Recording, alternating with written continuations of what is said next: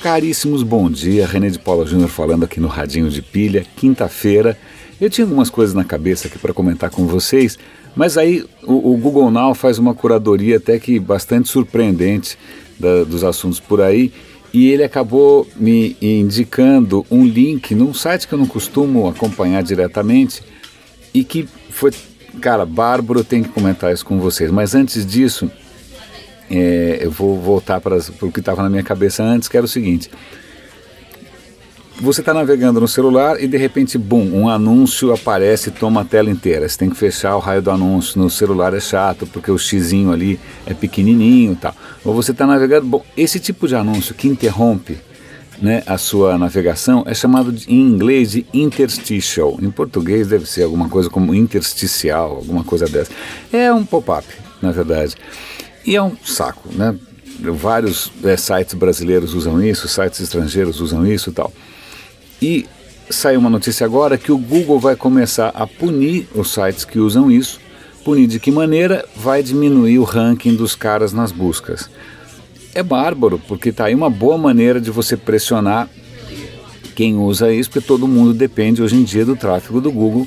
Né? E se você vai, vai de alguma maneira, é, é, diminuir o ranking do site em função desse comportamento ruim, isso há de influenciar o comportamento ruim. A coisa curiosa é, é esperar que a justiça né, planetária seja feita não só por um robô de busca, mas por uma companhia privada, todo poderosa. Então, se ela decide fazer isso, ela decidiu. Né? E falando em ela decide fazer isso é, e decidiu, uma notícia também interessante que é, a China começou, ofereceu, tá, começou a oferecer agora um mecanismo de busca, né, já que a gente estava falando em, em, Google e busca, em tibetano. Tibetano. O que é curioso, porque a China tem uma relação tensa com essa história do Tibete, né, do Dalai Lama, do Tibete, da, da, da confusão toda, muita censura, tá, mas eles estão oferecendo um mecanismo de busca que é a interface inteira em tibetano. Eu não sei é, qual é a distância, né, em termos ling linguísticos, do tibetano para o chinês, aparentemente é bastante grande. Tanto que parece que não usa aqueles caracteres né, do, do chinês. Bom, não sei, vou até dar uma pesquisada maior. Mas isso deveria ser super bem recebido pelos tibetanos, porque afinal eles estão tendo sua língua reconhecida tal. É, mas a grande questão é que, bom, China sendo China, se você procurar nesse mecanismo de busca sobre assuntos mais delicados, você cai em propaganda do governo. Então, você procura sobre tal assunto, você vai cair nas notícias do governo. Ou seja, você em tibetano ou em qualquer língua, você só vai ver o que né, a grande muralha da, digital da China vai deixar você ver. Então, aquilo que poderia ser uma ferramenta de liberação, libertação, etc. e tal, de empoderamento, que é uma palavra medonha, mas tudo bem, é, na verdade, vira uma ferramenta de propaganda e controle, claro, né? Claro. Então, é, os dois lados da moeda. E aí a gente cai no, no, no que me fascinou agora de manhã. Eu estava lendo no, no, site da Bloomberg, por indicação do Google Now, sobre o trabalho de uma, de uma americana chamada Kathy O'Neill. É, vou dar os links todos, claro, como sempre. O que acontece? Ela é uma matemática e ela foi trabalhar no mercado financeiro né, por que não? Né? Os caras estavam contratando lá os cabeções, os nerds, né, os geeks, para ajudar o mercado financeiro. E aí ela percebeu que aquela crise que a gente teve em 2008, que afetou o mundo inteiro, até hoje a gente está se recuperando, em parte foi devida a algoritmos, a fórmulas matemáticas. Ela começou a perceber que essa história de matemática e de algoritmo não era tão neutra assim. Né? Quer dizer, você podia ter desastres sendo causados por algoritmos ruins ou por fórmulas duvidosas. É muito, é, é, se eu não me engano, a, a, revista Wired publicou tempos atrás, na capa, justamente a fórmula matemática que teria sido a origem do problema de 2008. Porque era uma fórmula bastante ousada, bastante criativa, mas ela funcionava bastante bem quando as coisas estavam estáveis. Bastou a realidade ficar um pouco instável que a fórmula surta. Né? Então, é lógico, a realidade ficou instável, a fórmula surtou, começou a dar resultados estranhos e né, a economia mundial foi para o saco. E aí ela virou uma ativista de uma área que é extremamente interessante, que é o risco que os algoritmos e o Big Data oferecem para a sociedade. Ela, inclusive, escreveu um livro que eu imediatamente comprei. Vou dar o link aqui para vocês. Eu comprei na forma de audiolivro. Eu gosto de ouvir inglês, né? é bom para aprimorar, é bom para continuar treinando tal. Eu comprei na forma de audiolivro. Eu vou dar o link aqui, se vocês quiserem comprar em papel, tanto faz.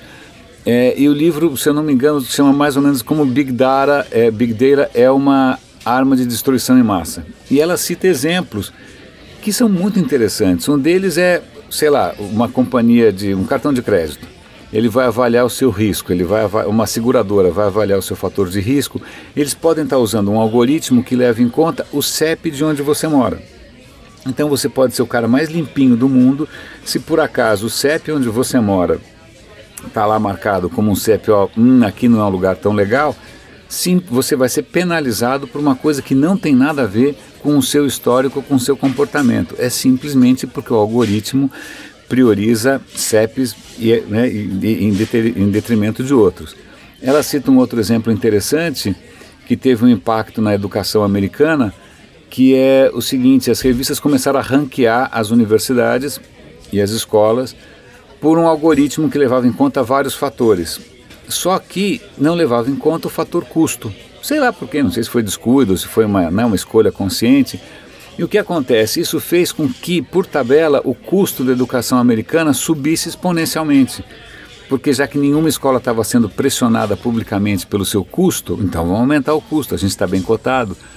E aí, eu estou muito curioso para ler ou ouvir esse livro, porque essa é uma tecla que eu tenho batido ingloriamente há um bom tempo. Inclusive, eu publiquei no SlideShare uma, um material tinha nascido como artigo inicialmente, né, que era 50 perguntas sobre inteligência artificial, enquanto é tempo, entre parênteses, não dá mais tempo.